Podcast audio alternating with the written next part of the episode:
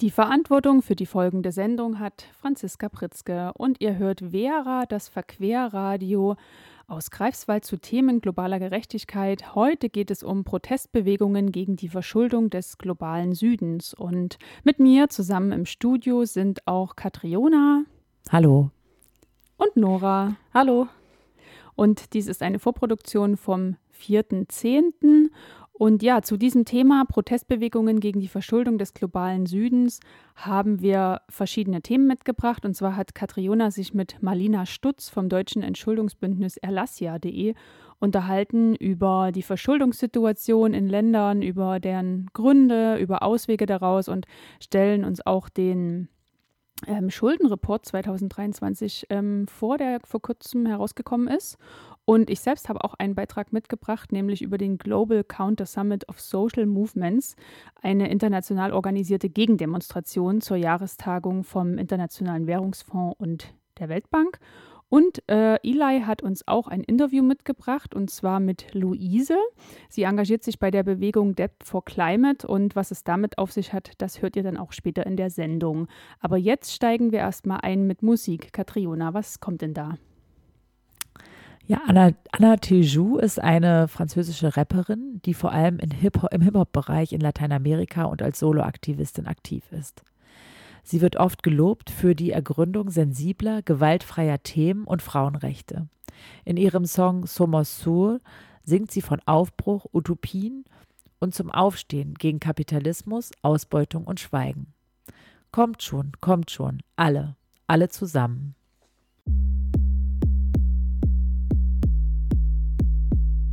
Dies ist ein Platzhalter für GEMA-pflichtige Musik. Live im Radio könnt ihr den eben angeteaserten Song hören.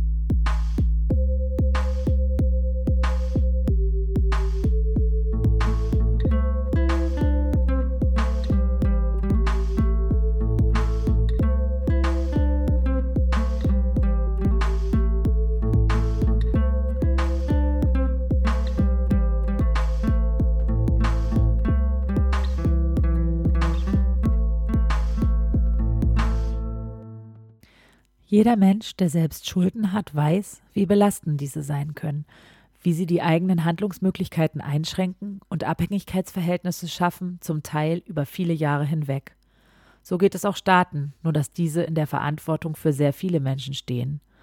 Hochverschuldete Staaten haben aufgrund des Schuldendrucks weniger Möglichkeiten, Krisen zu bewältigen, haben geringere Entscheidungsmöglichkeiten über Investitionen oder Umgang mit ihren natürlichen Ressourcen. Das Bündnis Erlassia fordert seit vielen Jahren, dass Instrumente und Strukturen geschaffen werden, mit denen sich Staaten aus dieser Dynamik befreien können. Umschuldungsverfahren, Insolvenzverfahren, Schuldenerlasse. Jährlich gibt Alassia gemeinsam mit dem katholischen Hilfswerk Miserior den Schuldenreport heraus. Hierin wird die aktuelle weltweite Verschuldungssituation analysiert und es werden Empfehlungen an die Bundesregierung ausgesprochen. Auch in diesem Frühjahr ist ein solcher Report herausgekommen. Seine, Analy seine Analyse basiert auf Daten des Jahres 2021. Wir haben das Jahrestreffen vom Internationalen Währungsfonds und Weltbank zum Anlass genommen, ihn einmal genauer anzuschauen. In Niedrigeinkommensländern stieg die Verschuldung zwischen 2010 und 2021 im Durchschnitt von 35,9 auf 62,8 Prozent im Verhältnis zum Bruttosozialprodukt dieser Länder. Auch der Schuldendienst, also die konkreten Rückzahlungen, die die Schuldnerstaaten leisten, stiegen in diesem Zeitraum erheblich an.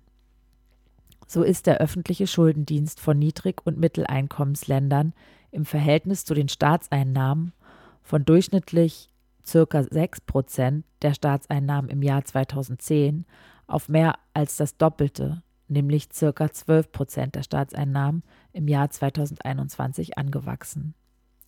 Durch den Angriff Russlands auf die Ukraine und Niedrig- und, Negativ und Negativzinsphasen im Finanzmarkt ist davon auszugehen, dass sich die Situation in vielen Ländern seitdem weiterhin verschlechtert hat. Ich habe mit einer Mitautorin des Schuldenreports, Marlina Stutz von Alassia, über den Schuldenreport gesprochen. Ich bin Marlina Stutz und ich arbeite als politische Referentin bei, der, ähm, bei dem Bündnis erlassia.de. Und Erlassia.de ist ein deutschlandweites Bündnis, was sich aus mehr als 500 Mitträgerorganisationen zusammensetzt. Also dabei sind viele Mitträger aus dem kirchlichen Bereich, große Mitträger wie Brot für die Welt, Miserio, aber auch äh, viele kleine einzelne Kirchengemeinden, Bistümer, Landeskirchen aber auch aus dem säkularen Bereich, also ähm, Attac-Regionalgruppen oder ähm, eine Welt leben. Genau, so setzen wir uns aus großen und kleinen Organisationen zusammen, die es alles wichtig finden, sich für einen fairen Umgang mit überschuldeten Staaten im globalen Süden einzusetzen. Das ist nämlich das Thema, was wir bearbeiten als Organisation. Also das machen wir mittlerweile seit äh, über 20 Jahren, gibt's uns.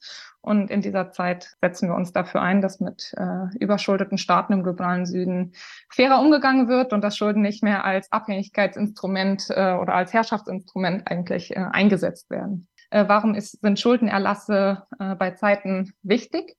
Hm, sie sind einfach deswegen wichtig, weil eine Überschuldungssituation und vor allen Dingen eine Überschuldungssituation äh, für Länder, die in nicht in ihrer eigenen Währung, sondern in ausländischer Währung verschuldet sind. Und das gilt für ganz viele Länder des globalen Südens. Die Großteil der Verschuldung ist immer noch in US-Dollar. Und so eine Verschuldung kann eben dazu führen, dass äh, finanzielle Spielräume im Inland ähm, der Staaten extrem eingeschränkt werden, dass also letztendlich keine Mittel zur Verfügung stehen ähm, für Ausgaben in soziale Bereiche, in Gesundheitsbildungsausgaben, äh, in soziale Sicherungssysteme. Und wenn es zu einer solchen Situation kommt, dann ist es äh, aus unserer Sicht eben notwendig, dass Schulden äh, zum Teil gestrichen werden. Laut Schuldenreport 2023 sind 64 Prozent der Länder des globalen Südes, Südens kritisch oder sehr kritisch verschuldet. Dies ist im Vergleich zu 37 Prozent vor Ausbruch der Corona-Pandemie alarmierend. Besonders betroffen sind die Regionen Lateinamerika, Karibik und Subsahara-Afrika. Um Strategien zu entwickeln, wie Staaten entschuldet werden können, ist es auch wichtig zu wissen, wer eigentlich die Gläubiger sind. Wir analysieren auch die Gläubigerlandschaft. Und da ist es relevant zu sehen, dass ein Großteil der Forderungen wird eben nicht mehr von einzelnen Staaten, also von Deutschland oder Frankreich oder den USA gehalten, auch wenn zum Beispiel ein Staat wie China mittlerweile ein viel wichtigerer Gläubiger ist als noch vor einigen Jahren. Aber trotzdem der Großteil der Forderungen wird heute von privaten Akteuren gehalten, also von Investmentfonds und Banken. Und da haben wir dann auch analysiert, in welchen sozusagen Verantwortungsbereich sitzen denn eigentlich diese Institutionen, die die Forderungen halten? Und da ist ein ganz wichtiges Ergebnis unserer Analyse, dass der Großteil eigentlich der Institutionen, die diese Forderungen halten, doch im Verantwortungsbereich der westlichen Staaten, der G7-Staaten liegt. Das, das heißt, auch unsere Regierungen eben in der Verantwortung stehen, da ein, eine Lösung zu finden. Von den im Report untersuchten Schulden halten Staaten etwa 13 Prozent, private Investmentsfonds etwa 60 und multilaterale Institutionen wie die Weltbank oder der Internationale Währungsfonds ca. 26 Prozent. Auch sie haben also eine recht große Bedeutung. Insbesondere halten sie Schulden im Niedrigeinkommen, in Niedrigeinkommensländern. Je nachdem, wer die Schulden hält, müssen unterschiedliche Ansatzpunkte gefunden werden, um die stark verschuldeten Länder zu entlasten. Es braucht klare rechtliche Vorgaben für private Gläubiger aus Staaten wie Deutschland. Sonst kann es passieren, und es passiert bereits, dass private Investmentfonds Profite aus öffentlichen Entschuldungsprogrammen schlagen. Sie kaufen Schulden billig mit hohen Zinssätzen auf und verklagen die Schuldnerstaaten später auf Rückzahlung wenn deren Staatshaushalt sich zum Beispiel durch öffentliche Schuldenerlasse erholt hat. Auch internationale Institutionen müssen mehr Verantwortung übernehmen. Statt hochverschuldeten Ländern harte Austeritäts- und Sparvorgaben zu erteilen, die zu einem Anstieg der Ungleichheit und zu massiven Einschnitten in die soziale Daseinsvorsorge führen, müssen diese in Entschuldungsprogramme aufgenommen werden. Dies ist leider bisher nicht die Praxis. Laut Schuldenreport erklärt der Internationale Währungsfonds nur in den seltensten Fällen, dass die Situation eines Schuldners, nicht tragfähig sei. Doch woher kommt die hohe Verschuldung? Was wir beobachten über die letzten Jahrzehnte, beziehungsweise man kann schon sagen, die letzten zwei Jahrhunderte eigentlich, ist, dass sich so Schulden immer in Zyklen aufbauen. Also auch, dass sich Schulden, wenn wir jetzt zum Beispiel auf die ähm, Länder des globalen Südens eher seit Mitte des letzten Jahrhunderts oder Anfang Mitte des letzten Jahrhunderts, äh, auch seit sozusagen der formalen Unabhängigkeit ähm, schauen, dann sind sozusagen, haben sich diese Schulden immer in Zyklen aufgebaut. Und das liegt sozusagen, wann besonders viele Schulden aufgenommen werden, liegt vor allen Dingen daran, wann Gläubiger besonders oder Kreditgeber besonders bereit sind, äh, denn Kredite an diese Länder zu vergeben. Und das hängt dann häufig wiederum mit, mit wirtschaftlichen Faktoren im globalen Norden zusammen. Also zum Beispiel haben wir jetzt gesehen, aktuell in der jetzigen Situation nach 2010, als wir im globalen Norden eigentlich relativ schwächelnde Volkswirtschaften lange hatten und eine ganz krasse Niedrigzinspolitik, dass eben ganz viel Kapital in den globalen Süden äh, geströmt ist, also in Form von Krediten an die Länder des globalen Südens vergeben wurde, weil man einfach, ja, wenn man deutsche Staatsanleihen gekauft hat, dann hat man irgendwie ein Prozent oder sogar zum Teil negative reale Zinsen bekommen. Das heißt, man, ja, Kapital, viel Kapital war auf der Suche nach Anlagemöglichkeiten und wurde dann massiv an Länder des globalen Südens vergeben. Also wir, und diese Zyklen, die konnten wir auch in der Vergangenheit ähm, dann immer häufig beobachten. Ähm, andererseits muss man natürlich sagen, dass sozusagen strukturell eine ständige hohe Nachfrage nach Krediten aus Ländern des globalen Südens besteht. Und das liegt, wenn wir dann etwas weiter zurückgehen, liegt das natürlich auch an ja, kolonialen, neokolonialen Abhängigkeitsstrukturen, die geschaffen wurden, an strukturellen Handelsbilanzdefiziten ähm, von Ländern des globalen Südens, von vielen Ländern zumindest. Ja, wenn wir uns anschauen, Deutschland als ein Land, was seit nunmehr Jahrzehnten, zwei Jahrzehnten zumindest, äh, ständig Handelsbilanzüberschüsse erzielt. Da muss dann eben es das Gegenstück geben und das sind leider viele Länder im globalen Süden und um das zu finanzieren, werden dann eben auch Kredite aufgenommen. Was natürlich der Fall ist, äh, ist, dass die ganzen internationalen äh, Finanzstrukturen und auch Handelsstrukturen, ähm, die internationalen Wirtschaftsstrukturen extrem asymmetrisch sind oder extrem sozusagen ungleich sind und strukturelle Benachteiligungen sozusagen eingebaut haben. Und das ist natürlich, kann man auch als oder muss man als Folge auch von kolonialer Ausbeutung sehen. Also dass die Währungen von Ländern im globalen Norden so stark sind, dass sich, wie ich vorhin eingangs gesagt habe, eben Länder des globalen Südens vorwiegend in US-Dollar verschulden müssen, während die USA, die auch sehr hoch verschuldet ist, aber eben in ihrer eigenen Währung und damit ganz andere Handlungsmöglichkeiten hat. Das sind natürlich auch sozusagen eher mit, also ja, nicht unmittelbar, aber ähm, eben solche mittelbaren Folgen der kolonialen Ausbeutung. Das gleiche gilt natürlich dafür, wenn wir auf Handelsstrukturen schauen oder überhaupt darauf schauen, wo sitzen die Finanz kräftigen multinationalen Unternehmen. Das ist in Ländern des globalen Nordens und äh, sozusagen diese Kapitalungleichheit ist natürlich eine Folge dann von auch solchen kolonialen ähm, Prozessen. Viel, viele Gruppen, die Schuldenerlasse fordern, benennen koloniale Kontinuitäten vom historischen Kolonialismus bis hin zu neokolonialen Abhängigkeitsverhältnissen durch Schulden. Im Falle von Haiti hängen die heutigen Schulden direkt mit der Befreiung von der Kolonialmacht Frankreich zusammen. Zu weiteren Ländern fehlt hier allerdings noch Forschung. Ähm, Haiti hat 1804 das erste Mal die eigene Unabhängigkeit erstritten und wurde dann mit einer äh, Schuld äh, belegt, also einer finanziellen Schuld von der, der ehemaligen Kolonialmacht Frankreich, die eben gefordert haben, dass ich glaube, es waren weiß es nicht mehr genau, ich glaube, es waren 150 äh, Millionen Goldfrancs damals. Auf jeden Fall ein Vielfaches der gesamten Wirtschaftsleistung Haitis, der jährlichen Wirtschaftsleistung. Und da hat man eben, was man da eingerechnet hat, ist eben der Verlust an Territorium, der Verlust an Arbeitskraft aus der Sklaverei, den man sozusagen eingepreist hat im Sinne von, äh, das schuldet ihr uns jetzt finanziell für eure Unabhängigkeit. Das ist natürlich also der Beispielfall von Illegitimität.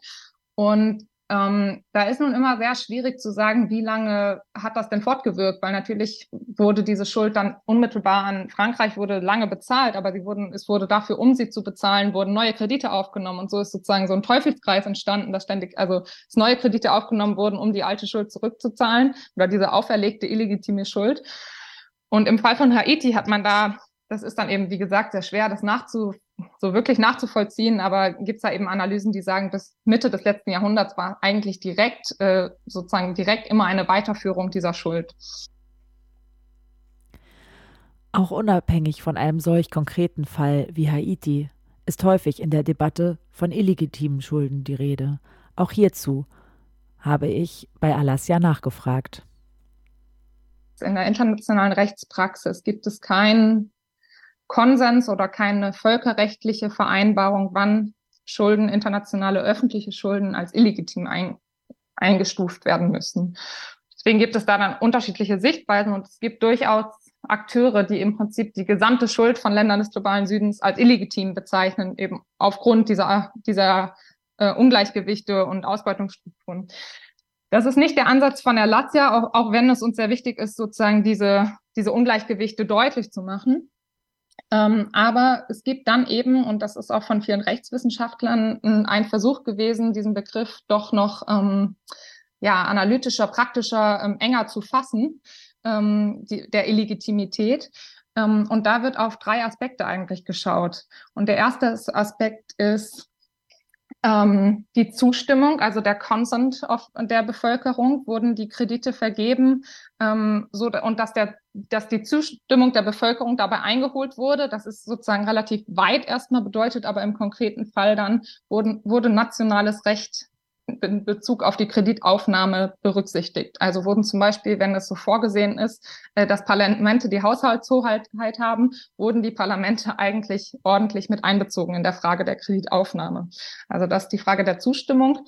Hm, der, der zweite Punkt ist die Frage des Nutzens. Also wurde die Kredite so vergeben, äh, dass sie der Bevölkerung nutzen, was auch wiederum erstmal ein weiter weit gefasst ist sozusagen.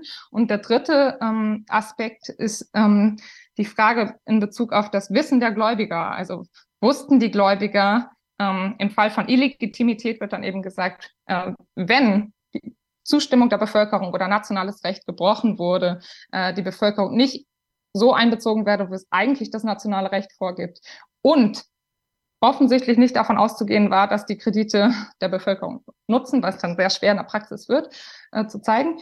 Und drittens, die Gläubiger beides wussten, dann sollen Schulden als illegitim bezeichnet werden. Und unabhängig davon, wie die Gesamtsituation, die Verschuldungssituation des Landes ist, ob die besonders kritisch ist oder nicht, sollten Schulden dann nicht zurückgezahlt werden müssen. Zumindest nicht von dem Land als solchen, sondern vielleicht als private Schulden der damaligen äh, ja, Machthaber dann und ähm, deklariert werden. Beim Fall von Mosambik wurden eben, äh, das kam 2016 raus und da wurden eben von den damaligen ähm, ja, von den damaligen Regierenden äh, Schulden in Höhe von zwei Milliarden US-Dollar aufgenommen. Äh, die Zustimmung des Parlaments wurde nicht eingeholt, sondern es wurde äh, ohne Wissen des Parlaments äh, wurden diese Gelder aufgenommen. Äh, die Gelder wurden auch, ver also die Schulden wurden auch verborgen vor anderen, vor internationalen anderen Gläubigern. Sie wurden im Prinzip sozusagen ja im Geheimen aufgenommen. Ähm, wurden auch nicht dafür, also wurden tatsächlich letztendlich sind sie in den Taschen äh, der Regierenden gelandet, wofür diese heute auch äh, sozusagen strafrechtlich ähm, belangt wurden. Ähm, und Hauptkreditgeber war damals die oder Mithauptkreditgeber war damals Credit Suisse, äh, die nachweislich äh, die Akteure von sozusagen beiden gewusst haben. Genau, das war ein sehr, sehr beispielhafter Fall. Auch wenn im Falle von Mosambik diese Klarheit bisher nicht zu einer rechtlichen Einstufung der Schulden als unrechtmäßig geführt und zu einer Rückzahlung geführt ha haben, sieht Erlassia hier einen Ansatz, um in der Debatte weiterzukommen. In der Vergangenheit hat es auch schon Schuldenerlasse gegeben, die zu einer wirtschaftlichen Erholung führen konnten. Ein sehr prominenter Fall ist Westdeutschland. Nach dem Zweiten Weltkrieg, dem nach dem Zweiten Weltkrieg erhebliche Schulden erlassen wurden. Im Jahr 1952 hatte die Bundesrepublik Auslandsschulden in Höhe von fast 30 Milliarden, deutschen Mark. Im Rahmen des sogenannten Londoner Schuldenabkommens wurde ein Erlass geschaffen von über 50 ein, wurde ein Erlass der Schulden von über 50 Prozent beschlossen. Auch für die andere Hälfte der Schulden wurden sehr günstige Regelungen getroffen. Die wichtigste Forderung des Bündnisses ist jedoch eine andere. Wir sind nicht nur, also wir sehen im Moment die Notwendigkeit von Schuldenerlassen und von Streichungen äh, jetzt akut, aber wir setzen uns eben für strukturelle Änderungen der internationalen Schuldenarchitektur ein und eigentlich für ein Verfahren, das eben wir nennen es immer faires und transparentes Staateninsolvenzverfahren, also ein Fe Verfahren, was wirklich ähm, strukturell eine Entschuldung ermöglicht. Ähm, und da können wir, da sind wir jetzt sozusagen nicht zugekommen, aber da äh, findet man auf unserer Website viele Informationen zu. Ja, und das war dieses Interview und jetzt geht's bei uns weiter mit Musik und zwar von Joe Arroyo. Der war ähm, mit seiner vielseitigen Mischung aus Reggae, Salsa, Kompass und anderen Rhythmen eine bekannte Größe der kolumbianischen Musikwelt. Sein bekanntester Song Rebellion oder Rebellion, der von der Auflehnung eines afrikanischen Sklaven im Cartagena des 17. Jahrhunderts handelt, erzählt gefühlvoll und ausdrucksstark von Mut, Freiheit und Rebellion.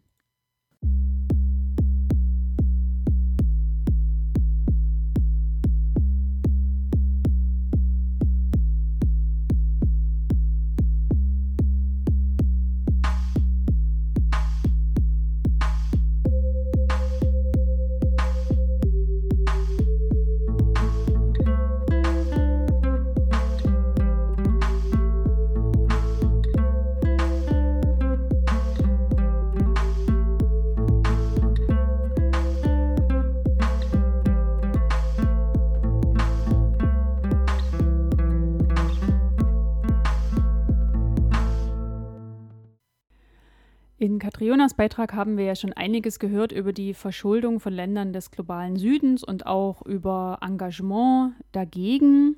Und ja, ein solches Engagement ist auch der Global Counter Summit of Social Movements, um den es im folgenden Beitrag geht. Vereinigung der Frauen für sozialen Wandel, Benin. Afrikanische Koalition für grünes Wachstum, Simbabwe. Regionale Frauenallianz für demokratische Reformation (Palästina) Frauenfreiheitsorganisation im Irak.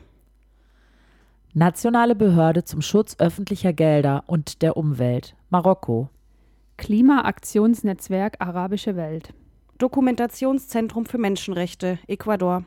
Pakistanisches Fischerforum. Regionale Koalition weiblicher Menschenrechtsverteidigerinnen in Südwestasien und Nordafrika Unabhängige Lehrerinnengewerkschaft Ägypten.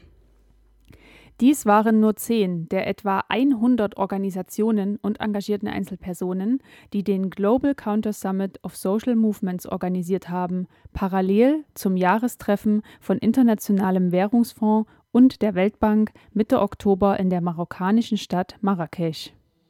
Wir, die sozialen und Klimabewegungen, die Gewerkschaften, die Organisationen der Frauen, Kleinbauern und indigenen Völker, die Nichtregierungsorganisationen und die Bürgerinnen der Welt rufen dazu auf und beteiligen uns an der Organisation eines Gipfels der sozialen Bewegungen gegen den Gipfel der etablierten Ordnung in Marrakesch. Der Gegengipfel richtet sich gegen die Rolle internationaler Finanzinstitutionen, allen voran der Weltbank und des Internationalen Währungsfonds IWF, diese wurden 1944/45 unter anderem dafür gegründet, finanzielle Mittel für den Wiederaufbau nach dem Zweiten Weltkrieg bereitzustellen, wirtschaftliche Entwicklung voranzutreiben und den Welthandel auszuweiten, Kredite an ökonomisch schwache Länder zu vergeben. Der Gegengipfel kritisiert, dass solche Kredite leichtfertig vergeben werden, ungeachtet der wirtschaftlichen Stärke der kreditnehmenden Länder, diese auch zurückzahlen zu können. Der Gegengipfel prangert die aggressive und unverantwortliche Kreditvergabe durch Weltbank, IWF und andere Finanzakteure an. Kredite werden an Regierungen vergeben, die bekanntermaßen Menschenrechte in großem Umfang verletzen und zur Korruption und Vorteilnahme eng begrenzter Eliten beitragen. Der Gegengipfel wehrt sich gegen die Struktur von IWF und Weltbank. Beide Organisationen eint, dass das Stimmrecht der Mitglieder abhängig von ihrer Wirtschaftsleistung ist.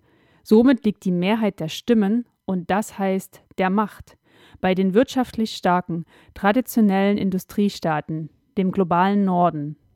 Der Gegengipfel erhebt die Stimme gegen Kredite, die an Bedingungen geknüpft sind, Bedingungen, die von den finanzstärksten Mitgliedern von IWF und Weltbank aufgestellt werden. Bedingungen, die vor allem deren wirtschaftlichen und geopolitischen Interessen nützen, nicht denen der kreditnehmenden Länder. Der Gegengipfel wehrt sich dagegen, dass IWF, Weltbank und Länder des globalen Nordens als Gläubiger auftreten, die allein die Regeln festlegen, wie mit verschuldeten Staaten umgegangen wird, die allein über Schuldenerleichterungen und Bedingungen für Schuldenerlass bestimmen. Der Gegengipfel betont, dass all diese Praktiken nicht zu langfristigem Wohlstand und wirtschaftlicher Gleichberechtigung führen, sondern historisch gewachsene Abhängigkeiten und Ungleichheiten zementieren. Der Gegengipfel fordert deshalb nicht weniger als tiefgreifende Reformationen der internationalen Finanzarchitektur. Der Global Counter Summit of Social Movements ist der Höhepunkt eines kollektiven und inklusiven internationalen Prozesses, der im Januar 2023 begann. Sechs internationale Online-Plenarversammlungen haben die demokratischen Vorbereitungen für dieses globale Treffen unterstrichen. Es fanden zahlreiche Vorbereitungstreffen statt, vor allem in Afrika südlich der Sahara, im arabischen Raum im Allgemeinen und in Marokko im Besonderen. Die Akteurinnen haben einen gemeinsamen Appell gegen die Finanzdiktatur von Weltbank und IWF ausgearbeitet und angenommen. Die etwa 100 Organisationen, Netzwerke, Einzelpersonen aus vielen verschiedenen Ländern, von verschiedenen Kontinenten haben gemeinsam das Aktionsprogramm für den Gegengipfel ausgearbeitet, haben Raumkapazitäten für mehr als 900 Menschen geschaffen, die zahlreiche parallel stattfindende Workshops und Plenardiskussionen ermöglichen. Zu Themen wie Schulden als Instrument des Finanzkolonialismus, wie der globale Norden den globalen Süden immer noch dominiert. Trainingsworkshop zu Taktiken sozialer Graswurzelbewegungen. Eurozentrismus verlernen. Extraktivismus und Landenteignung. Ernährungssouveränität und Agrarökologie als konkrete Antworten auf die Klima-, Wirtschafts- und Ernährungskrise. Wie können die sozialen Bewegungen des Nordens und des Südens synergetisch agieren? Umweltungerechtigkeiten und Schuldenerlass. Ja, und äh, um zu dem zuletzt genannten Thema Umweltungerechtigkeiten und Schuldenerlass noch mehr zu erfahren, brauchen wir weder nach Marokko zu reisen und auch nicht mehr bis Mitte Oktober zu warten, denn ähm, dafür haben wir uns von der Vera-Redaktion ähm, bereits, äh, damit haben wir uns auseinandergesetzt und Eli hat ein spannendes Interview geführt, das äh, er euch dann später noch in dieser Sendung präsentiert. Genau, aber vorher hören wir noch Musik. Ähm, und zwar hören wir von Dr. Krapula den Song Exechimos. Ähm, wir fordern bessere Bildung, sauberes Wasser, keine Korruption und vor allem Respekt. Dies verlangt die kolumbianische Rockband Dr. Crapula in ihrem Song Exechimos. Wir verlangen, dass Profit aufhört, die Natur geschützt wird, dass Rechte eingehalten und jeder seine Stimme erhebt gegen Ungerechtigkeit. Ihre Musik verbindet Dr. Krapula seit über 25 Jahren mit ihrem Engagement für Klimagerechtigkeit und Menschenrechte.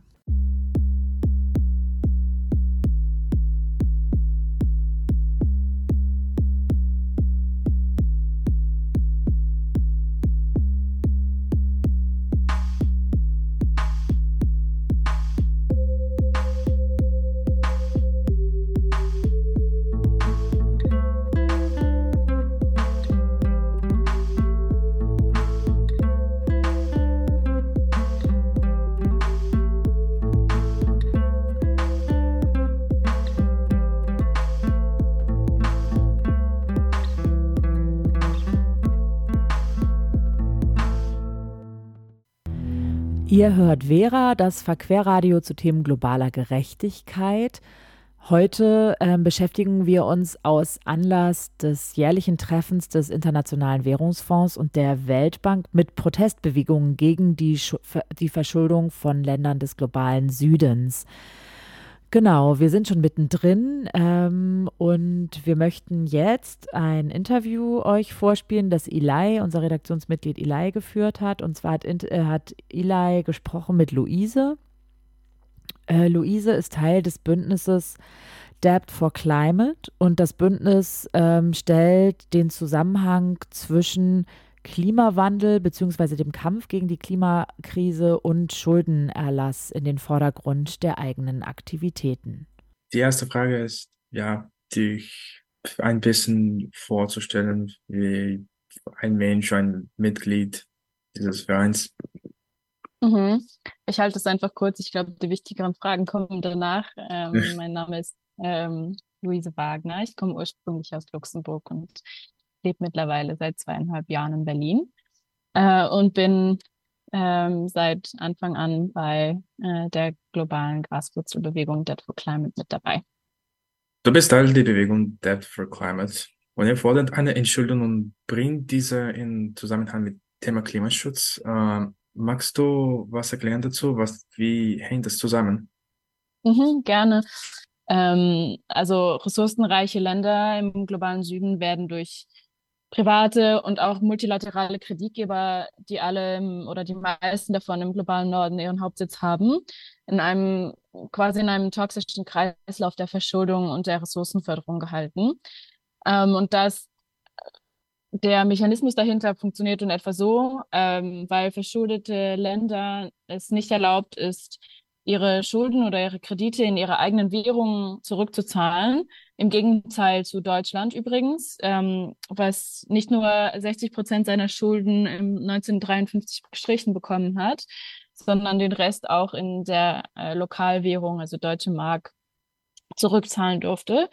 Ähm, und im Gegenteil dazu müssen Länder des globalen Südens heute eben Produkte anbieten auf dem globalen Markt, die ihnen Dollar oder andere hegemoniale Währungen einbringen. Also sie müssen quasi diese Währungen einkaufen, ähm, sprich, ähm, die eben auch interessant sind für Märkte im globalen Norden. Und das sind unter anderem fossile Rohstoffe ähm, äh, wie Öl, äh, Öl, Gas und Kohle. Zum Beispiel ähm, wurde äh, in Surinam äh, per, per, Vertrag quasi oder wurde äh, Surinam per Vertrag dazu angehalten, Öl zu fordern äh, zu fördern und 30 Prozent des Einkommens dieser Ölförderung ähm, geht aber an seine Kreditgeber, also geht überhaupt nicht in das Land ähm, selbst. Und ähnlich ist es eben auch in anderen Ländern des globalen Südens wie Uganda, Mosambik, Senegal, Argentinien und so weiter. Äh, also Länder werden gezwungen, ihre fossile Rohstoffe zu fördern und Schulden zurückzuzahlen, die oft illegitim sind, also äh, unter anderem auch verfassungsfriedrig und sogar in vielen Fällen bereits mehrfach zurückgezahlt wurden. Und zusätzlich werden eben auch Wälder gerodet, um das Holz zu verkaufen, aus den gleichen Gründen. Und Subsistenzlandwirtschaft wird in Cash Crop Agrobusiness äh, umgewandelt, um eben so schnell wie möglich Geld einzutreiben und Kredite abzubezahlen. Und das heißt, solange äh, Länder des globalen Südens in dieser Schuldenfalle gefangen gehalten werden, können keine wirklich transformativen Klimamaßnahmen getroffen werden oder Klimaschutzmaßnahmen getroffen werden ähm, da weiterhin gefördert und gerödet werden muss von militärischer Gewalt, falls dies nicht passiert. Ja, danke für die ausführliche Erklärung.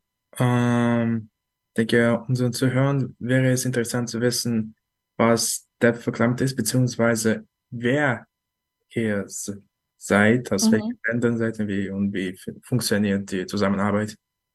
Mhm. Also Dead for Climate wurde etwa vor ähm, anderthalb bis zwei Jahren ins Leben gerufen von ähm, Aktivistinnen, Frontline-Aktivistinnen aus dem globalen Süden, die seit ähm, vielen Jahren im Kampf gegen den Extraktivismus äh, internationale Zusammenarbeit äh, organisiert haben äh, und aber auch festgestellt haben, dass es einen gewissen gemeinsamen Nenner braucht, um verschiedene Kämpfe zu verbinden, damit sowohl Lokalkämpfe weitergeführt werden können, aber eben unter einem gemeinsamen Dachverband sozusagen, damit ähm, eben auch die Ursachen dieser Lokalkämpfe bekämpft werden können und nicht nur Symptombekämpfung und wer äh, betrieben wird und wir quasi von lokalem Kampf zu lokalem Kampf ähm, weitergehen.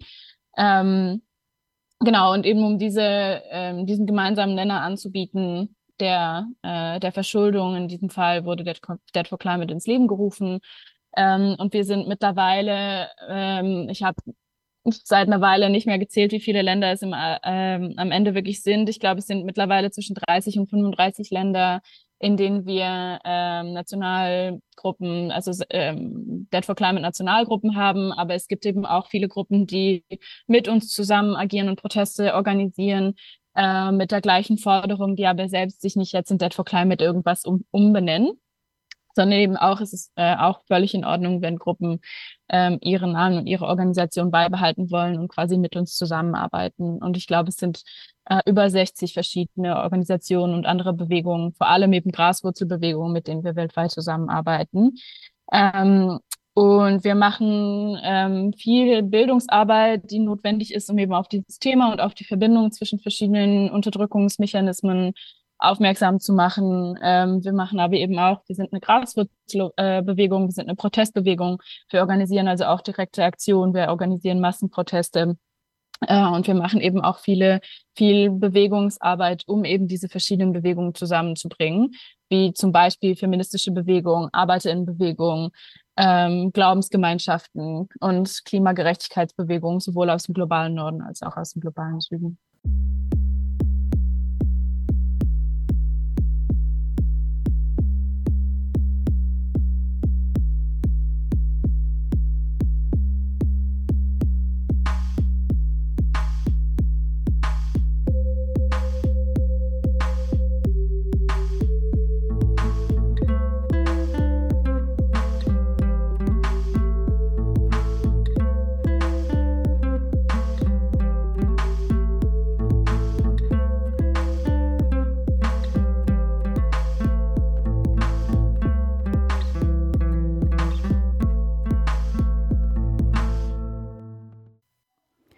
Das war All the Good Girls Go to Hell von Billie Eilish. Und diese ähm, Single erschien auf dem Debütalbum 2019 und war das Ergebnis einer kreativen Partnerschaft zwischen Eilish und ihrem Bruder Phineas O'Connell. Der Song, mit dem sie bei den American Music Awards 2019 ihren Durchbruch feierte, erreichte Platz 46 der US-Charts und wurde von der Recording Industry Association of America mit Platin ausgezeichnet. Im Vorfeld des Klimaaktionsgipfels 2019 ermutigte Eilish ihre Fans mit diesem Song, sich für die Umwelt einzusetzen, indem sie ihre Besorgnis über die globale Erwärmung, das Abschmelzen der Eiskappen und den Anstieg des Meeresspiegels und andere dringende Probleme zum Ausdruck brachte, während die politischen Entscheidungen EntscheidungsträgerInnen über diese Themen berieten.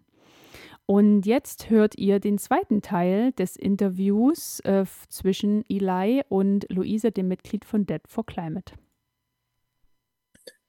Zurzeit ruft ihr zu Gegenprotesten gegen das jährliche Treffen der Weltbank und des Internationalen Währungsfonds auf. Und dazu würde ich dich fragen, warum? Mhm. Äh, also vielleicht, um damit anzufangen, es geht eben nicht nur darum, Gegenproteste sozusagen gegen dieses Treffen zu organisieren, mhm. ja, sondern erstens auch äh, gegen ihre die gesamte Politik dieser beiden Institutionen, also von diesen Kreditgebern, die zu den, den multilateralen oder den mächtigsten multilateralen Kreditgebern ähm, gehören und zweitens aber auch gegen den Fortbestand dieser Institutionen an sich.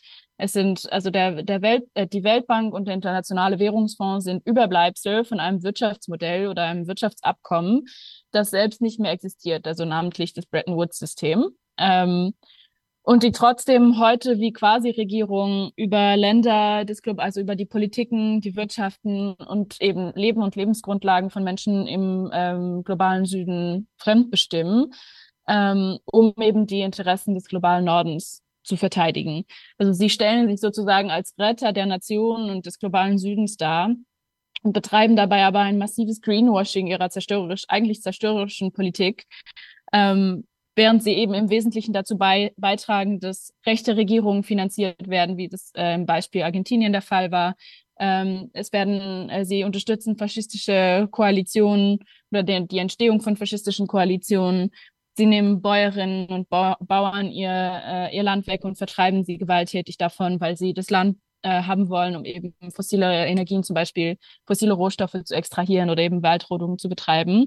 Sie zerstören Grundlagen ähm, und ähm, zwingen die Länder, die verschuldeten Länder dazu, ihre sozialen Ausgaben zu streichen, um eben auch da wieder so viel wie möglich ähm, Budget locker zu machen, um Schuldendienst zu leisten sodass vor allem die arbeitende Bevölkerung unter dieser Politik zu leiden hat und eben auch vor allem arbeitende Frauen äh, unter dieser Politik zu leiden haben.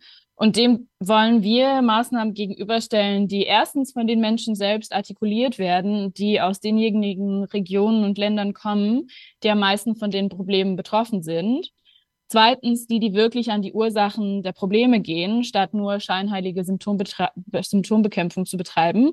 Und drittens, Maßnahmen, die soziale und ökologische Gerechtigkeit nicht gegeneinander ausspielen, sondern die sie zusammenbringen. Und deswegen rufen wir eben vom 12. bis zum 15. Oktober, äh, also vom der Tag des, äh, der internationale Tag des indigenen Widerstands, äh, und der 15. Oktober ist der Gedenktag äh, der Ermordung von Thomas Sankara, der namensgebende Präsident von Burkina Faso, der ermordet wurde, kurz nachdem er zu einer globalen Front gegen die internationale Verschuldungspolitik aufgerufen hat. Und das ist der Zeitraum, in dem wir ähm, zu globalen Protesten aufrufen und Aktionen aufrufen, um eben einerseits dieses Greenwashing ähm, auf dieses Greenwashing aufzu, aufmerksam zu machen und zu zeigen, woher die eigentlichen Lösungen für die Probleme kommen sollten. Okay, um es, was sind eure Pläne für die Zukunft? Also, mhm. ja, also wir haben schon über das, den Oktobergipfel ein bisschen bes besprochen. Jetzt äh, interessiere ich mich, äh, was passiert danach. Ähm, was sind unsere Pläne für die Zukunft? Wir haben einen relativ klaren, relativ klaren Horizont, auf den wir hinarbeiten. Ähm, die beiden nächsten Jahre werden extrem relevant für uns aus zwei Gründen oder aus mehreren Gründen. 2024 sind zwei extrem politische, äh, extrem wichtige politische Daten. Einerseits, weil es der 80. Jahrestag des Bretton Woods Systems sein wird ähm, und dementsprechend auch der 80. Jahrestag der Weltbank und des Internationalen Währungsfonds. Im Juli wird sich die Bretton äh, die Bretton Woods Konferenz äh, zum 80. Mal jähren. Ähm, und unter dem Mantel wollen wir quasi dazu aufrufen, eher ihre Abschaffung statt ihr Geburtstag zu feiern. Gleichzeitig wird auch nächstes Jahr der, 50, der 50. Jahrestag des New International Economic Orders sein, eines, ähm, eines Vorschlages, der 1974 von den G77-Staaten ähm, heran, an die UN herangetragen worden ist und die einer äh, von den ähm, von diesem Propo in diesem Proposal ist die Problematik der Verschuldung eines der Hauptthematiken, die sie angehen wollten. Dieser Vorschlag konnte leider nie äh, implementiert werden, unter anderem wegen der Schuldenkrise der 80ern, die dann eben diese die äh, gleichen Länder in eine extreme Krise gestürzt hat. Ähm, das heißt, wir wollen eben auch darauf aufmerksam machen, dass es äh, Vorschläge bereits gab, die von den meisten betroffenen Ländern ähm, vorgetragen worden sind äh, und die wir, wenn nicht das Rad neu erfinden müssen und schon gar nicht aus dem globalen Norden und von Institutionen des globalen Nordens wie dem Internationalen Währungsfonds und der Weltbank ähm, kommen müssen, sondern eben von den Leuten, die, ähm, ähm, die seit Jahrhunderten den Widerstand eben leisten gegen, ähm, gegen dergleichen Politiken. Ähm, das heißt, das sind so zwei wichtige Daten, die nächstes Jahr auf uns zukommen. Aber alles, was wir jetzt quasi machen, ist äh, in Vorbereitung auf 2025, weil im äh, Jahr 2025 zum einen das nächste ähm, kirchliche Erlassjahr stattfinden wird. Das letzte ähm, ordentlich, ordentliche äh, Erlassjahr hat 2000 stattgefunden. Ähm, und wir wollen eben auch dann 2025 diesen Moment nutzen, ähm, um darauf aufmerksam zu machen und um klarzustellen, welche Art der Politik tatsächlich gebraucht wird und ein bisschen weiter zu gehen als das, was einfach nur 2000 passiert ist, nämlich einfach nur ein, ein bisschen Geld weggekürzt worden ist, sondern wir wollen eben klarstellen, es braucht eine, äh, eine komplette und eine bedingungslose Streichung der Schulden des globalen Südens. Und gleichzeitig für 2025 ähm, die COP30 äh, im Amazonas stattfinden, also in, in Brasilien stattfinden, unter der Präsidentschaft von, äh, von Lula. Ähm, und wir sind dabei eben auch ähm, progressive oder äh, Verbindungen zu progressiven ähm, Regierungen aufzubauen äh, in Ländern des globalen Südens und in Lateinamerika, die bereits von der Problematik der Verschuldung sprechen, aber noch nicht so, wie sie es eigentlich wollten und so, wie es eigentlich benötigt worden ist. Ähm, und sie sprechen momentan nur von Debt for Climate Swaps, was nicht das gleiche ist wie eine bedingungslose, eine, die Forderung nach der bedingungslosen Streichung ähm, der Schulden des globalen Südens, wie wir sie fordern, äh, sondern eine Verteidigung des Status quo. Ja? Also die Swaps sind extrem problematische ähm, Vorhaben, die nicht zur Lösung der Problematiken beitragen werden. Ähm, genau, und auf das arbeiten wir sozusagen mit den äh, mit der Bildungsarbeit, der Bewegungsarbeit und mit den Protestaktionen, die wir momentan vorbereiten. Ähm, darauf arbeiten wir quasi hin. Ja, und damit kommt unsere heutige Vera-Sendung auch schon wieder langsam dem Ende entgegen. Es ging heute um äh, Protestbewegungen gegen die Verschuldung von Ländern des globalen Südens und wir haben in den verschiedenen Beiträgen ähm, einiges gehört, insbesondere auch über den bevorstehenden äh, Gegengipfel, der jetzt vom 12. bis 15. Oktober in Marrakesch stattfindet. Also wenn euch das Thema interessiert und ihr sozusagen da so ein bisschen Interesse gewonnen habt durch die heutige Sendung, dann verfolgt die Medien und schaut da rein. Ich glaube, das wird eine ähm, super spannende Sache, dieser riesige Gegengipfel. Ähm, bestimmt muss man auch in den Medien ein bisschen danach suchen, äh, da überhaupt was zu finden. Bisher habe ich das Gefühl, dass man da noch nicht so viel mitbekommen hat, aber ähm, es lohnt sich, glaube ich, das ist ähm, außerordentlich inspirierend, da was mitzunehmen. Und wenn ihr diese Sendung von uns heute verpasst habt, dann könnt ihr sie auch gerne nachhören, nämlich ähm, in der Mediathek der Landesmedienanstalt unter mmv-mediathek.de oder auch auf unserer Webseite bildung-verquer.de slash radio. Ja, und neben diesen alten Sendungen gibt es aber natürlich auch wieder eine neue Sendung und zwar Anfang November kommt unsere nächste Sendung und die findet schon im Rahmen der Veranstaltungsreihe Weltwechsel statt. Das ist eine äh, Veranstaltungsreihe zu Themen, ja, zu globalen Themen, Themen globaler Gerechtigkeit in ganz Mecklenburg-Vorpommern.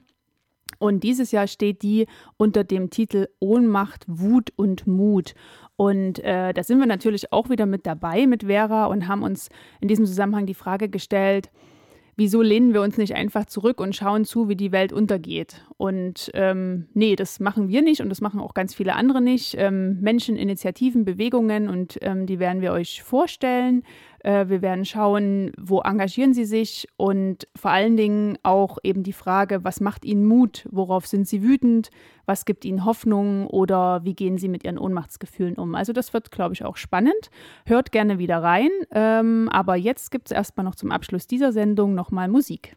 Tom York von Radiohead hat den Klimawandel bereits mehrfach in Songs seiner Band, aber auch bei seinen Soloprojekten aufs Korn genommen. Beispielsweise waren auf seinem Album The Eraser von 2006 gleich mehrere Songs zum Thema zu finden. Idiotic stammt von Radioheads Album Kid A. Hier bleibt York zwar etwas kryptisch, statt direkt zu werden. Trotzdem ist die Botschaft unmissverständlich. Der apokalyptische Sound tut ein Übriges, um die Wirkung des Textes zu unterstützen. York möchte mit diesem Song bewusst machen, was passiert, wenn wir einfach so weitermachen.